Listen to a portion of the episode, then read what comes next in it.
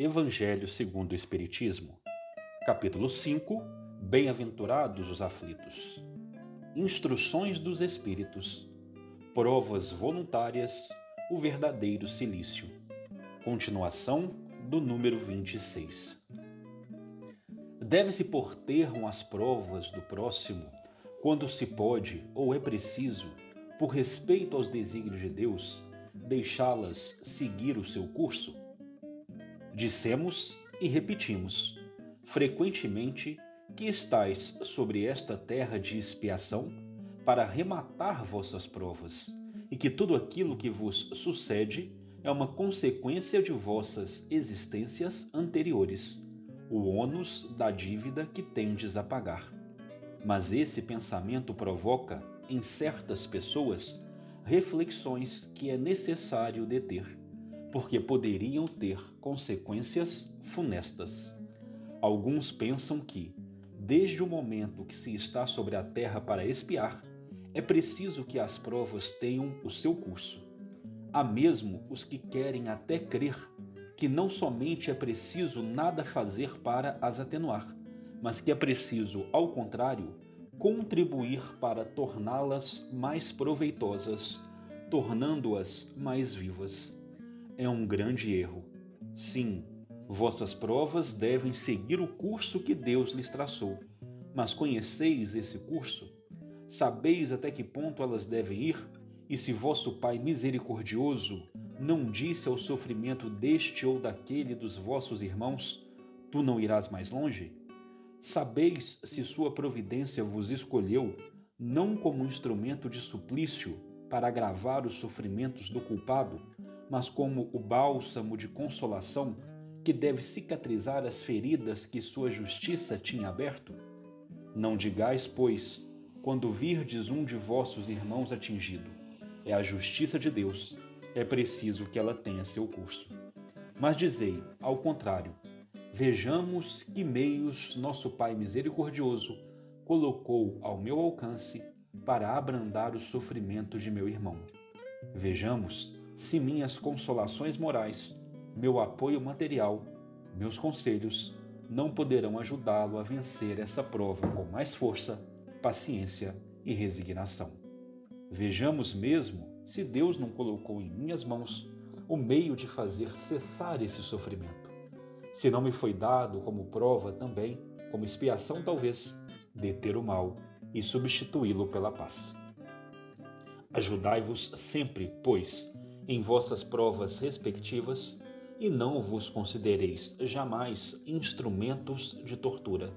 Esse pensamento deve revoltar todo homem de coração, sobretudo ao espírita, porque o espírita, melhor que todos os outros, deve entender a extensão infinita da bondade de Deus.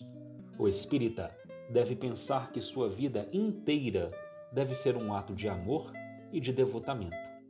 Que qualquer coisa que faça para contrariar as decisões do Senhor, sua justiça terá seu curso. Ele pode, pois, sem medo, fazer todos os esforços para abrandar a amargura da expiação, mas é só Deus que pode detê-la ou prolongá-la segundo julgue necessário. Não haveria um grande orgulho por parte do homem em se crer no direito de revolver, por assim dizer, a arma na ferida, de aumentar a dose de veneno no peito daquele que sofre, sob o pretexto de que tal é a sua expiação? Considerai-vos sempre como um instrumento escolhido para fazê-la cessar. Resumamos assim Estais todos na terra para espiar, mas todos, sem exceção, deveis empregar todos os vossos esforços para abrandar a expiação de vossos irmãos, segundo a lei de amor e de caridade. Bernardin, Espírito Protetor, Bordeaux, 1863.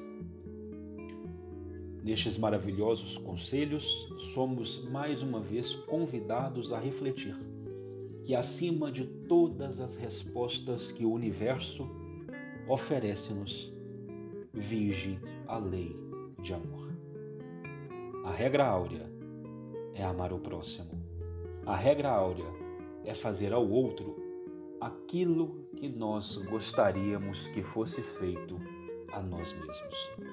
Se enxergamos um sofrimento, se vislumbramos uma dor nos corações dos nossos irmãos e das nossas irmãs de jornada, é nosso papel, é nossa tarefa, é nossa obrigação fazer tudo o que está ao nosso alcance para consolar, para abrandar, para auxiliar que esses momentos tormentosos tornem-se um pouco mais fáceis. Muitos questionam e muitos espíritas afirmam: está no programa reencarnatório deste irmão ou desta irmã passar por isso. Sim, concordamos. Está no programa reencarnatório, no planejamento de vida de todos nós, enfrentar desafios, dores, responder aos nossos próprios desmandos em relação à lei, na lei eterna de ação e reação. Mas acima de tudo isso, como plano maior, ao amor. E nós nunca devemos esquecer o amor. Quando enxergarmos as provas do próximo, quando enxergarmos as dificuldades daqueles que estão ao nosso redor, repito e friso, façamos o que estiver ao nosso alcance para auxiliar aquele irmão ou aquela irmã que hoje chora. Ajudemo-nos sempre uns aos outros. Não sejamos instrumentos de tortura. A nossa vida inteira deve ser um ato de devotamento e de amor.